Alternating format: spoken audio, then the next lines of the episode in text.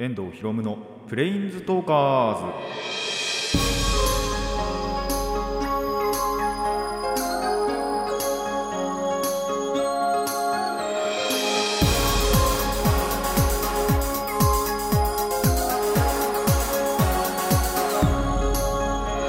ラジオの前の皆さんこんにちは。遠藤博夢のプレインズトーカーズパーソナリティの遠藤博夢です。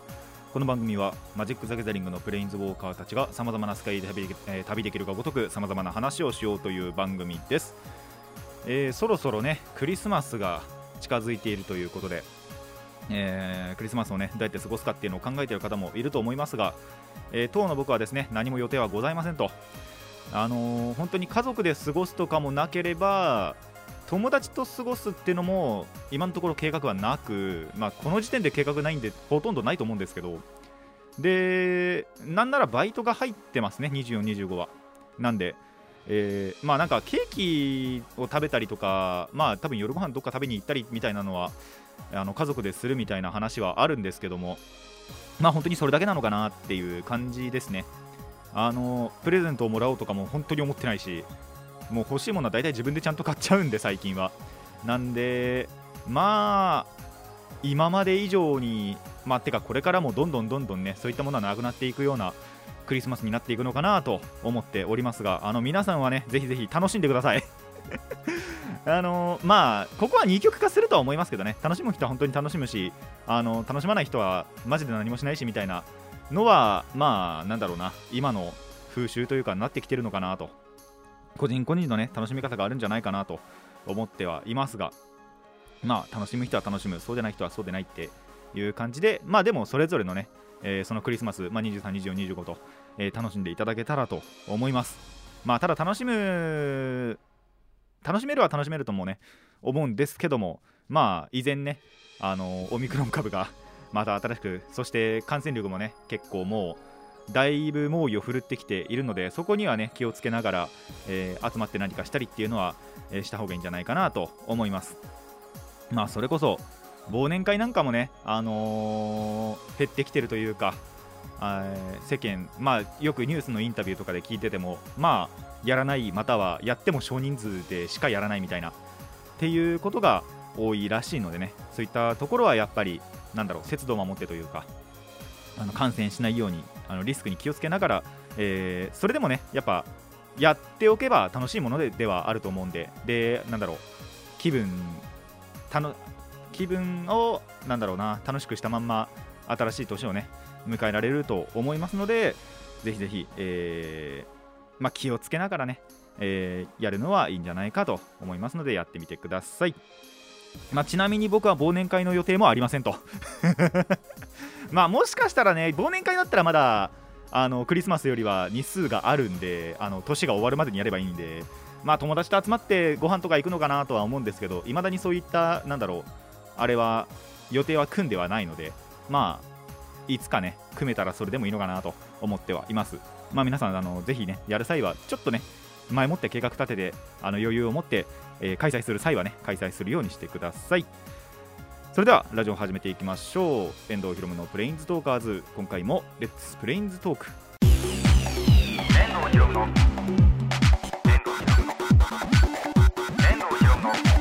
プレインズトーカーズ。改めましてこんにちは遠藤ひろむです。というわけで妖怪の紹介からいくんですが、えー今回紹介するのが小豆洗いですね。まああの鬼太郎とかにはよく出てたりするんで、あのーそういった妖怪ものがね好きな方はわかると思いますが。まあマイナーな方といえばマイナーな方なのかな、えー知る人ぞ知る妖怪だと思います。えー、ですとですねあの初期初期と音を立ててあの川で小豆を洗う妖怪です。本当に小豆を洗ってるだけです。な妖怪なんですが、えー小豆洗おうか人取って食おうかと、あのー歌いながら、えー小豆を洗ってるらしいんですよ。でなんでそれに気を取られてると、えー川に落とされます。川に落ちます。で一応その川に落ちた時にあの殺されるとか死ぬとかっていう記述は一応ないんですけどもまあ泳げないとアウトだと思いますので、えーぜひ皆さん遭遇する際は泳げるようにしといてください。合うのかな？でですね結構これはなんか日本全国であの似たようなというか、えー会議が伝えられているらしいです。なのでね本当に。でなんでそのなんだろうなそれぞれの地域によってやっぱりその小豆洗い名前も違うらしくって小豆研ぎっていうこともあれば小豆揚げとか小豆ごしゃごしゃとかっていろいろね、えー地域によって名前も変わる妖怪だったりします。でこの妖怪がなんだろうな、まあ、生まれた経緯というかっていうのがなんかありましてまあこれは伝説というか、えー一つの説なんですけども新潟県のですねあるお寺にいた日元という小僧がいるんですけどもその小僧はですね、えー、と障害があって、えーと体はそこまで自由じゃなかったんですけども物を数えるっていうことに関しては本当に得意で。で見ただけでその小豆の数を言い当てることがどうやらできたらしいんですね。で和尚にも可愛がられて次期の、えー住職の候補だと言われていたんですがそれに嫉妬した宴会という僧にですね、えー殺されてしまってで井戸に突き落とされちゃうんですよ。でそれが、えー化けて出たのが小豆洗いと言われています。なんであのーやっぱ小豆のね数を数えるのが得意っていうところから、まあ、夕暮れには川で小豆を洗いながら数えたと数える妖怪になったと言われています。でその後ですねその突き落とした宴会というのも死罪になって、え2人の霊が井戸で言い争うよう言い争うようにもなったそうです。宴会は宴会で別になんだろうその何の妖怪になったとかっていうのは今そのところ記述はないんですけども、えー日元の方ですね最初に突き落とされた方は、えー小豆を洗うという妖怪になってしまったという感じです。で、えーそんな伝説もありますが、えー実際のところこの小豆洗いが科学的に科学的にっていうか、えーまあリアルなね目線で見ると、えー、キツネとかイタチとかがあのー河原のね葉っぱとかに尻尾を当てて音を立ててるんじゃないかと言われています。まあ最初のね言った歌に関してはさすがに分かんないんですけども、えー普通にショキショキショキショキっていうその小豆を洗う音っていうのがまあなんだろうその葉っぱのね外れ音というかそれとまああんまり大差ないというかっていうところからまあその辺のね、えー動物のいたずらだろうと。普通のしかもこれ妖怪じゃなく 本当に普通のただの動物のいたずらをまあ言うてもやっぱ音のその妖怪というか怪異なので、えーそれを妖怪化したのが小豆洗いじゃないかと言われています。まあいろいろね説もあるのでぜひぜひまた、えー調べてみてください。ちょって今回は小豆洗いをご紹介いたしました。また次回も、えーなんか適当に拾ってこようと思います。ちょこってコーナーいきます。最初のコーナーはこちらです。資格の話。半年ほど前ですね、えー半年ぶりのこの話になるわけなんですけども、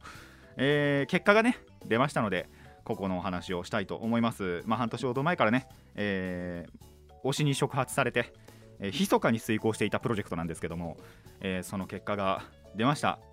えー今回僕が取った資格なんですが、えー日本語検定です。日本語検定というのを取りましてそして、えーそのまあ級がねやっぱその英検とか他のなんだろう漢検とかと一緒に級があるんですけども、えー級はですね準2級を取ることに、えー成功いたしました。でまあただ実を言うとですねこれあの1級と2級を受けててまあ要はどあの1級は受かってないと。で2級もそのまあこれから日本語検定のシステムなんですけどえっと2級の中でもまあなんだろうギリギリのクリアというかえっと準2級2級ってそのそれぞれが検定があるわけじゃなく2級の中に2級とまあなんだろう2級の認定準2級の認定っていうのがあってまあちょっと位の下というか低いというかの合格ではあるんですが、えーまあ、ギリギリね クリアすることができたということで、えー、12級を取ることができましたと。まあ日本語検定はもう本当にそのままですね。日本語をどれだけ正しく使えるかという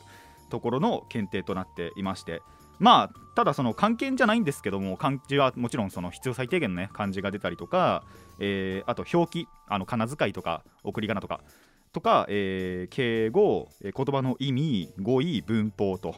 でそれにですねあの読解とかあとグラフを使った問題とかっていうのも加わって、えー総合的な日本語力を測るというのがこの日本語検定となっております。でなんでこれにしたかっつうとまあ今の自分に必要なのが一番必要なのがこれなのかなって思ったからですね。あの深い理由ってあんまりなくってつかなんなら最初はですねあのーまあユーキャンあるじゃないですか障害学習のね。ユーキャンで資料請求したんですけどその時って日本語検定取ろうと思ってなかったんですよ実はね。でちょっと名前忘れちゃったんですけど心理学となんかもう一個その心理に関するメンタルトレーニング的なえーものを資料請求はしたんですけどパッて資料見てこれじゃねえなってなって あのユーキャンからすると資料請求したのに何も頼んでこなかったやつみたいなちょっと目つけられてると思うんですけどね、えーそんな感じでですねあのそれは蹴っ飛ばしましてでその後、まあそのユーキャン同じ普通にサイト見て他になんかねえかなって思ってユーキャンでも一応日本語検定はあったんですよ。2級と3級は。あってまああのーただあれってやっぱ予想以上に金かかるんですね。あのー言っちゃいけないんですけどあんまり言っちゃいあれかもしれないんですけどまあお金がかかるかかると思って。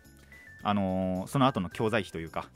でそれをするぐらいなら、あのー書店とか行ってその資料っていうかそのテキストを買った方が絶対安いなと思ったんですよ。なんでその後にえテキストをいろいろ買いに行ってもう家に合計5冊ぐらい確かあったと思うんですけど問題集とテキスト2つとみたいな。で、えー半年ほど前から勉強を始めて23ヶ月ちょっとサボって 本当にね2ヶ月ぐらいちょっと全く勉強しなかったこと,、あのーこともあったんですけども、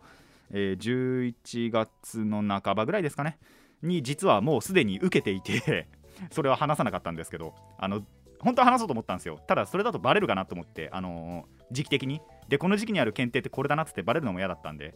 えー、密かに受けてそして密かについ最近合格通知を受け取ったと。まあ準認定ですけども。っていうことでね、えーなんとかね準とはいえ合格は合格かなとも思うので、えー今年1年まあ半年ですけど、えー頑張れたなという感じですね。まあ半々なところではあるんですけどもねこれで推しに顔向けもできるのかなっていう感じです。本当にそのためにやったようなところあるんでね、えー本当になんだろう100%胸を張って俺もできたよっていうことはできないんですけどもまあ本当に半々なところで顔向けぐらいはねできるこれからなんだろうその推しのね配信をまあまだ休止中ですけど推しは、えー3月とかかな？2月とか3月とかって言ってましたけど推しはもっと頑張って僕の倍頑張ってますからね。なんで半々なところではあるんですけども、えー配信がねまたその再開した時には、えー報告できたらいいのかなと思ってはおります。皆さんもねぜひ推しに触発されてこういうことが あるかもしれないので、えーそういった場合はですね、まあ、何か推しに誇れる一つをね頑張ってみたらいいんじゃないかなと。まあなかなかこういうことないですけどもね。えーやってみてはいかがでしょうかというおすすめをするところで今回のこの話はやめようかなと思い終わりにしようかなと思います。以上資格の話でした。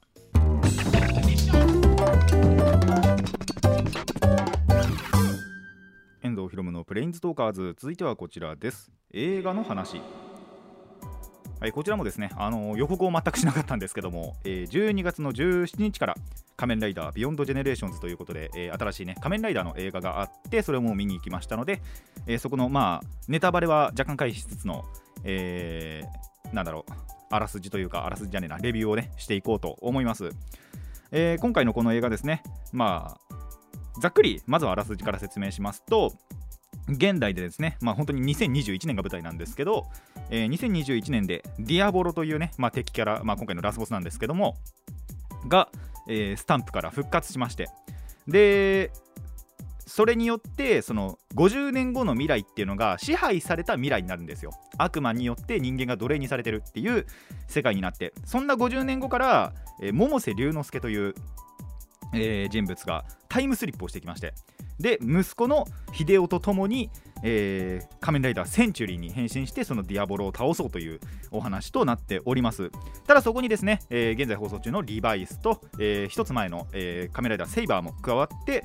その3つの3世代3世代というかまあ世代的にはねリバイスと、えーセイバーとそして映画オリジナルのセンチュリーと力を合わせて世界を救えるのかどうかという感じのお話になっております、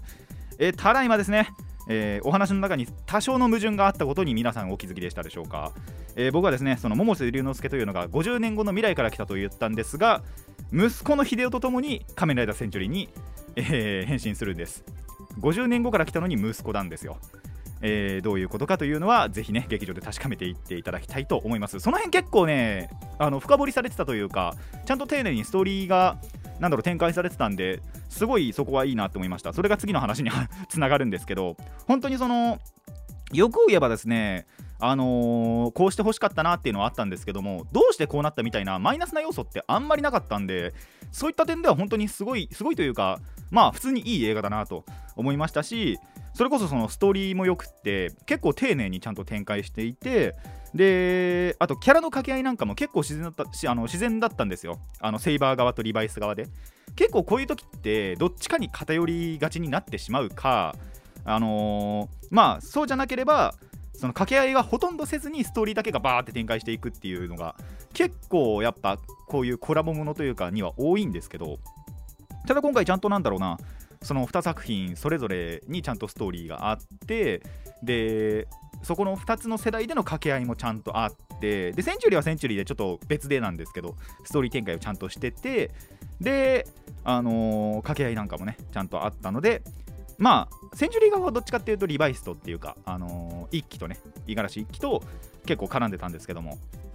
でバイス側ですね、あのー一機の中の悪魔のバイスはセイバー側の人物とちょっとその触れ合うことであの若干考え方というか、まあ、改心をしたりするところもあったりしてそういったやっぱ掛け合いっていうのがね自然にできてたしなんだろうそれによなんだろうセイバー側の信念がちゃんとバイスに伝わってバイスがちゃんと改心するっていうところは自然な掛け合いだったのかなと思いますしまあ深掘りとかもねそのキャラあのゲストキャラなんかの深掘りなんかもよく出てきてたんじゃないかなと思いますのでそういった部分本当にいいところだなと思いましたしあと戦闘なんかもねやっぱ仮面ライダーといえば戦闘シーン。あの戦うことが基本的にはメインなので、えーそんな戦闘シーンも文句なかったと思います。総じて結構いい映画だったと思いますね。これは普通におすすめできる映画だったと思うので、まあ、仮面ライダーの作品をちゃんと追っていてなんせ50周年の作品ですからね。あの今年仮面ライダー50周年ででそんな50周年の記念に作られた、えー作品ということでなんとねあのーまあこれは結構 CM とかでも言われてるんで先にお話ししちゃうと仮面ライダー1号としてね藤岡弘さんの息子で長男の藤岡舞人さんがゲスト出演ということででちゃんと仮面ライダー1号おあのお父さんのね意思を継いであの1号の本当になんだろう1号が出来上がった経緯みたいなところで、えー出てきたりもしますのでそういった部分もすごい楽しめたなと思いますしあのーそれ以外のところでも結構ワクワクするようなね、あのーまあ、これは仮面ライダー追ってた方がちゃんとなんだろう過去作から追ってた方がワクワクするような要素っていうのがちょっとあったりもするので、まあ、そういった方には本当におすすめな作品だなと思いますね。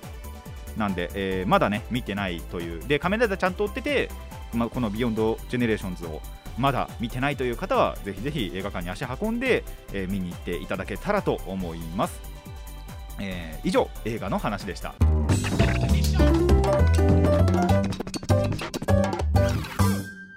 遠藤ひろむのプレインズトーカーズ。続いてはこちらです。アプリの話。はい、えー、ピクミンブルームの話ですね。後半に行きたいと思います、まあ、前回はね、えー初心者からまあ本当にいつまでも続けなくちゃいけないピクミンブルームの課題みたいなところをお話ししたんですが、えー今回はですね中上級者編ということで、えーレベルが上がって解放されるレベルが上がったことによって解放されることなんかについてもお話をしていこうと思います、まあ、まずはですね、えーまあ、今回も3つほど、えその中上級者テクニックがあるんですがまず1つ目が、えービッグフラワーですね。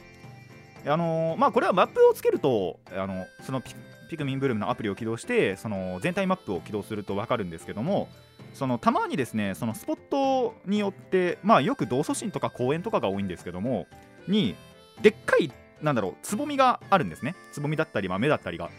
でその周りに、えー300本花植えのシステムを使って花を植えると。でこれ累計なんで、あのー自分だけで300本でもなく、えー全プレイヤーで合わせてその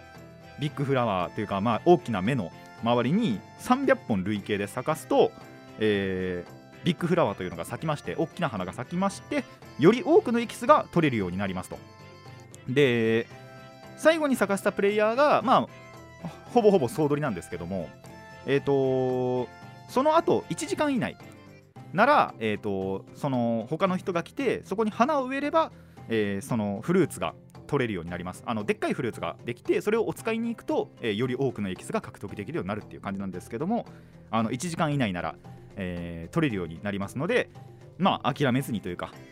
その近いなって、あのまだ取れるなっていう時には、え積極的に取りに行くことをお勧めしますね。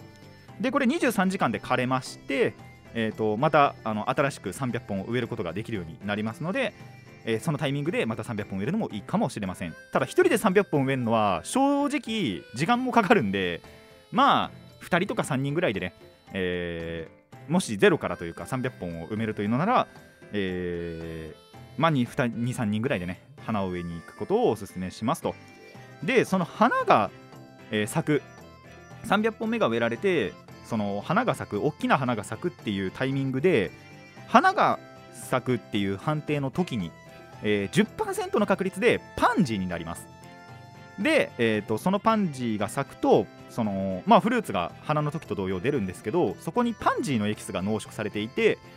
そのパンジーのエキスを、えーピクミンに与えると、えーピクミンがそのパンジーの花を頭に咲かせるんですね。でそれを収穫すると今度はパンジーを植えられるようになります。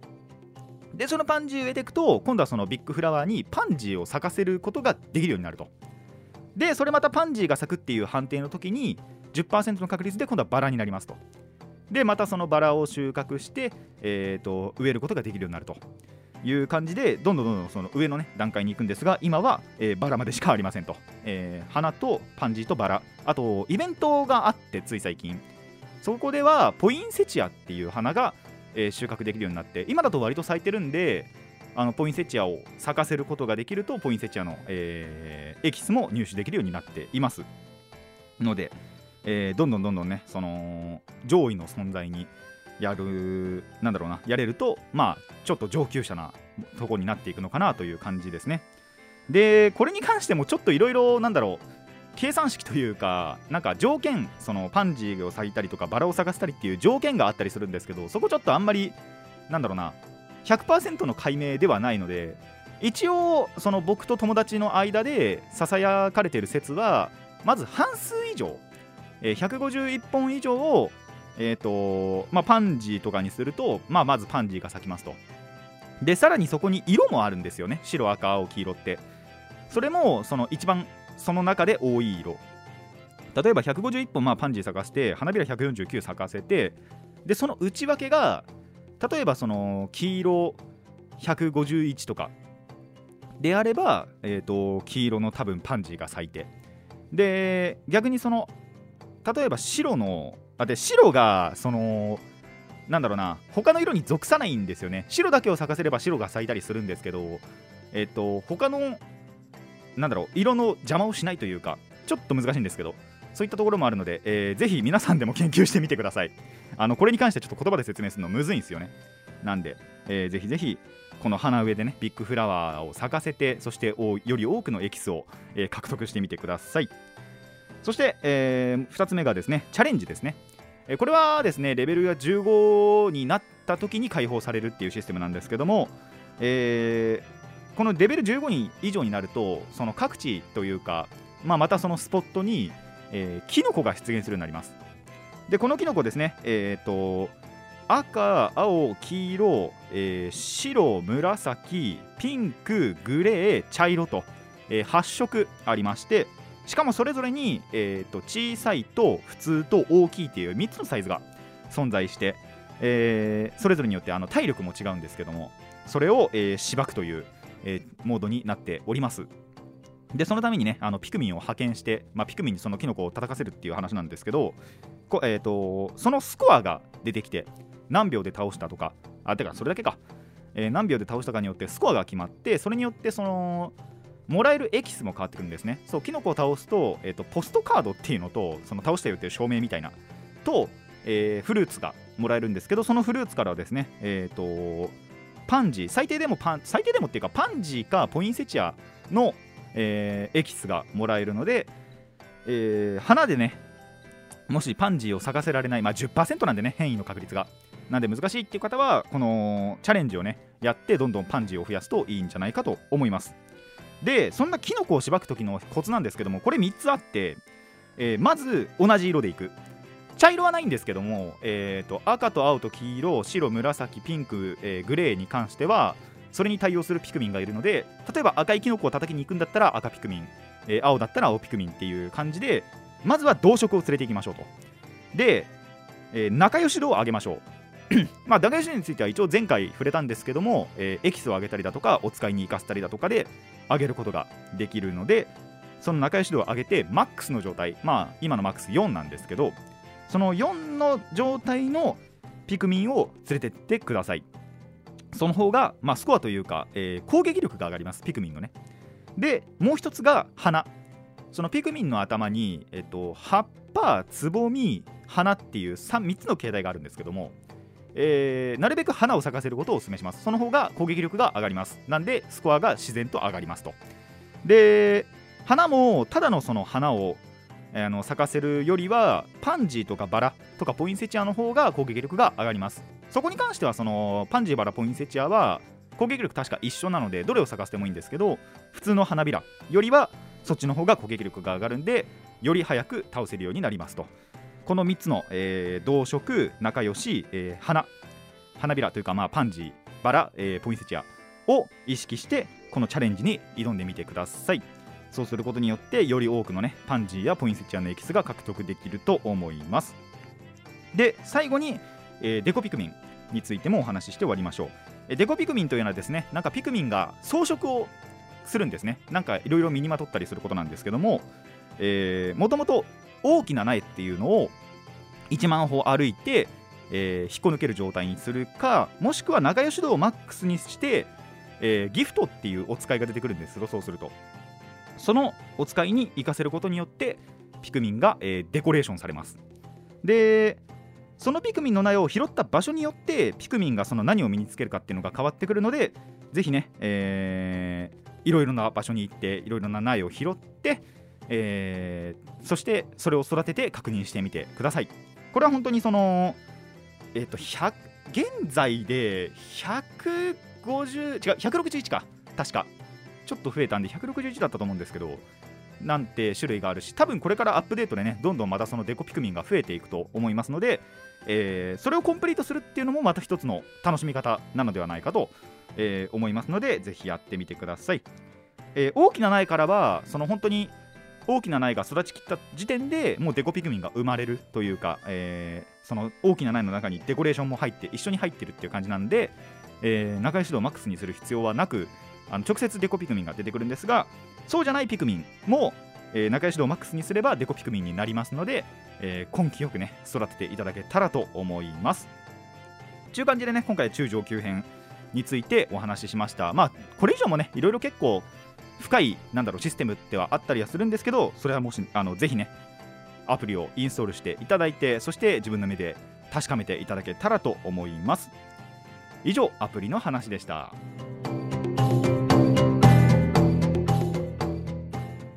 遠藤ひろむのプレインズトーカーズそろそろお別れの時間になってまいりました。いやー資格はねまあギリギリ取れてよかったなと思います。あの試験当日やってかまあ試験が終わった後といいますか。でもまあギリギリいったよなとは思ったんですよ2級は。で最低でも順には絶対いってるなっていうのはちょっと確信があってまあ2級ギリギリいってたかなっていう思ったんですけどまあ普通の認定ではなかったと準認定だったと。で1級はもう本当にやってる時点であこれダメだなって思ったんでまあまだまだだなと思いましたね。あの自分もまだまだだなと思いましたけども。えーまあやり方によっては2級も普通にいけたのかなって思うとねもうちょっと勉強してでもよかったかなというのは若干の後悔でもありますがまあ取れたには取れたからいいかなというちょっとね、えー妥協の部分もありつつ、えーこれからもね配信を終えたらと思います。でそう映画の話ちょっと分かりにくかったんでもう一回説明しておくと、あのー藤岡舞人さんの説明ですねえっと、その仮面ライダー1号が誕生した瞬間、本当にそのか要はその初代仮面ライダーの1話のところを、まあ、少しその描写、回想としてね、えっと、あったんですけど、その回想の中での本郷武の役を藤岡舞人さんがやっていると。あの基本、基本というか、まあ、その当時はね、あのお父さんの藤岡弘さんがやってましたけど、それを同じ、要は1話、同じシーンを同じキャラクターを、えーその息子の長男がやってるというのが、えーその1号のねシーンだったりする、まあ、とあと一応最後にもねちらっと出演もするのでなんていうセリフを発するのかというかどういう流れで出てくるのかっていうのはぜひ確認していただけたらと思います。まあ映画そのもの本当にねあの全編にわたって結構ワクワクしたような、えー作品だったので僕個人ではね あの他の方がというかやっぱりその過去作を追ってた方がより楽しめるっていう作品ではあったりするので今のねリバイスだけ見てるとあのどこがどうワクワクするのかっていうのがもしかしたら伝わらないかもしれない。ただあのそういうシーンもあるんだぞっていうところはね、えー確認していただけたらと思います。でピクミンブルームもですね、あの結構もう本当にそれによって足がボロボロなわけなんですけども。足だけはねちょっとボロボロなわけなんですけども本当にねいろいろ結構深いアプリだったりするので、えーそれこそねデコピクミンに関してとか。あとそう楽しみ方がやっぱり結構人によって違うんですよね。例えばなんですけどそのあの僕の友達はですねもうバラを咲かせる一番今の上位であるバラを咲かせることだけがあの生きがいになっててあの僕を誘ってはもういろ行ったるところにあの地元のね行ったるところにバラを咲かせに行くっていう バラジャンキーなんですけども、えーっていうことにあの快感を感じているっていうところもあれば僕に関してはですねそのマップの開放っていうのもあってえっと一度通った道っていうのがえっとあ違うあの通ってない道っていうのが結構なんかその白いもやみたいなので覆われてるんですよね最初のうちは。それが一回通るとそのちょちゃんと道がなんだろう、えー開放されるというか、えー緑でちょっと色が塗られるというかっていう感じになるので結構僕はそれを意識してて、あのーなるべくなら、えー今まで通ったことない道でしかもそれもなんだろう道路の例えば反対側右車線左車線のあの歩道も結構あのどれだけ道が広いかにはよるんですけど、えー開放されない場合とかもあったりするのであじゃあ今日はこっち側通ろうとかっていうのもやったりはしましたね。なんで、えーそういった楽しみ方もいろいろあるし、まあ、デコピクミンだけを集めるっていうやり方もありますし本当にいろいろ種類あるんでね。っていう感じで、あのー本当にあのそれぞれ楽しみ方も違うのでぜひね、えーインストールしたという方は自分なりの楽しみ方というのも探してみてください。これは本当に人それぞれなんでねどれが正解というのはありません。あそれか本当に歩くだけみたいなね。あの今日は何歩歩いたまあ僕最大3万歩ぐらい歩きましたけどっていうのも楽しみの一つに、あのできるかもしれませんので皆さんの楽しみ方というのをぜひ、えー見つけていただいてそしてもしね自分はこういう楽しみ方だっていうのを見つけましたら、えーメールを送っていただけたらと思います。そういう感じでねこの番組ではお便りを募集しています。意見や反論、えー感想はもちろんのことえ朗読してほしい作品だったり、えー妖怪の紹介のリクエストなども募集しています、えーどのお便りもラジガスネットのメール送信フォームツイッターそして匿名のマシュマロまでお寄せください。マシュマロはそろそろ閉じます。いまだにね一件も来てないんでね。まあもういらないだろうということで、えーまあ年明けのタイミングといいますか、えーそのタイミングで閉じようと思ってます、えーたくさんのお便りお待ちしています。ということで今回はここまでといたしましょう。遠藤ひろむのプレインズトーカーズ。ここまでのお相手は遠藤ひろむでした、えー次回がそうえっ、とこれも言わされた。次回がえっ、と2021年の、えー最後の回になります。で収録の関係上、えー本当にギリギリ。マジで年を越す直前ぐらいになると思いますので、えー年越し前に聞きたいという方はですね、えー、Twitter のチェックなりまあなんならもう本当にその辺、えー、29、30、31とかに、えーチェックしてみてください。ということで、えー本当にここまでといたしましょう。えーここまでのお相手は遠藤ひろむでした。また次回もレッツプレインズトーク。